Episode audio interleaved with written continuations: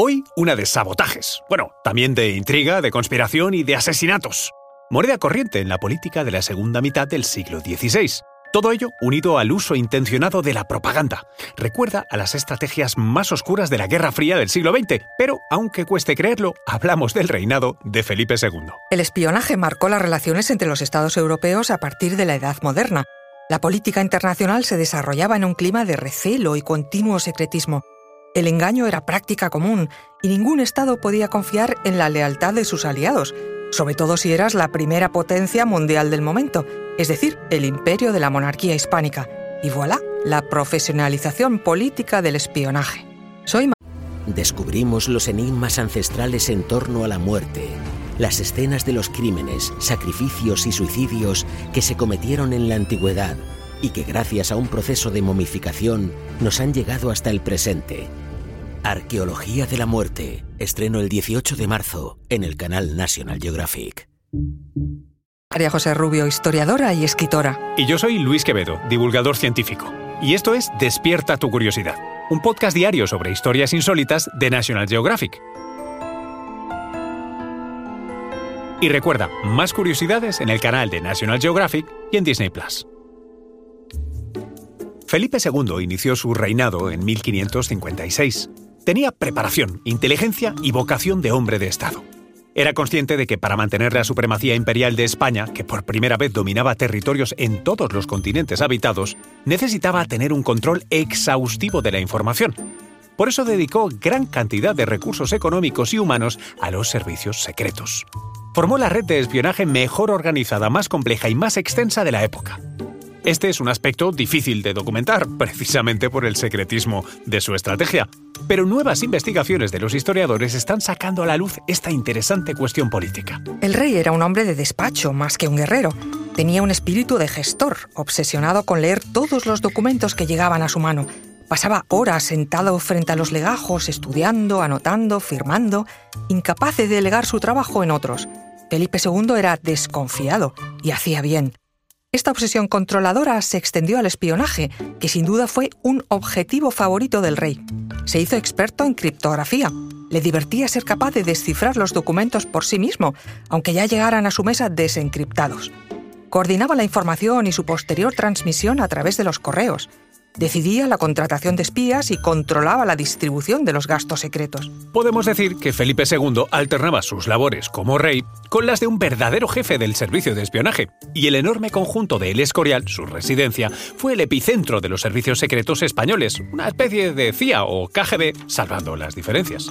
Desde El Escorial se manejaban los designios de Europa y el mundo conocido de ultramar mediante una espesa red de confidentes, mensajeros y diplomáticos pagados con fondos reservados de la monarquía Solían ser personajes acostumbrados a la corte o a cuestiones de Estado, aunque dedicados exclusivamente a la inteligencia. Bueno, también se dieron casos de otros profesionales como los escritores Cervantes o más tarde Lope de Vega, incluso ya sabemos algo del pintor Velázquez, quienes hicieron también de informadores. Más de un embajador extranjero comprobó que Felipe II tenía en su mano la información de lo ocurrido en ese país antes de que el propio embajador la hubiera recibido de origen, el rey era la cúspide del entramado de espionaje y por debajo de él le ayudaba su secretario del Consejo de Estado. Entre ellos dos marcaban la estrategia, seleccionaban los objetivos y a los agentes. Uno de los espías más valorado fue Bernardino de Mendoza, militar, escritor, embajador y espía en las embajadas de Inglaterra y Francia. Cumplió su función con especial éxito y audacia. Conocer las intenciones de Isabel I de Inglaterra, protestante y principal enemiga del imperio hispánico, era una prioridad. Inglaterra tosigaba a los galeones españoles con sus piratas y Felipe II involucró a sus agentes en un proyecto para asesinarla conocido como la Conspiración de Babington. Eso fue en 1586. Sin embargo, ser espía de Felipe II también tenía sus riesgos administrativos. Mendoza, por ejemplo, fue sospechoso de abusar en el manejo de fondos reservados. Fue sometido a la inspección de dos funcionarios que encontraron muchos gastos sin justificar en su embajada de Londres. Pagos secretos a espías, declaró él, sin más explicaciones. También se dieron casos de dobles espías, ¿cómo no? Y en eso Felipe II también fue un maestro. Uno de sus mayores éxitos fue captar para su causa al embajador de Inglaterra en París, Sir Edward Stafford, que era un hombre sin fortuna personal y arruinado por el juego, dispuesto por supuesto a venderse por dinero al enemigo. Stafford fue el encargado de pasar a España datos cruciales sobre los movimientos de la Armada inglesa.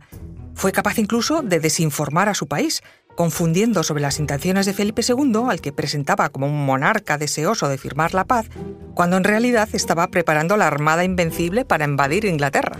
Aunque no es menos verdad que los planos de dicha armada estaban ya en las manos de otros espías europeos. A la muerte de Felipe II, en 1598, el país se encontraba económicamente exhausto por combatir tantos años en tantos frentes y aún haber logrado engrandecer sus dominios había sido el país con mayores recursos destinados a la información del imperio.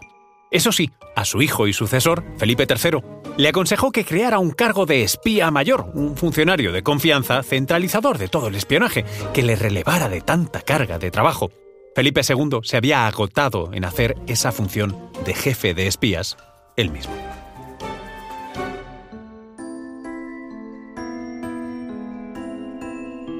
Recuerda que Despierta tu Curiosidad es un podcast diario sobre historias insólitas de National Geographic. Disfruta de más curiosidades en el canal de National Geographic y en Disney Plus. No olvides suscribirte al podcast y darle like si has disfrutado con nuestras historias.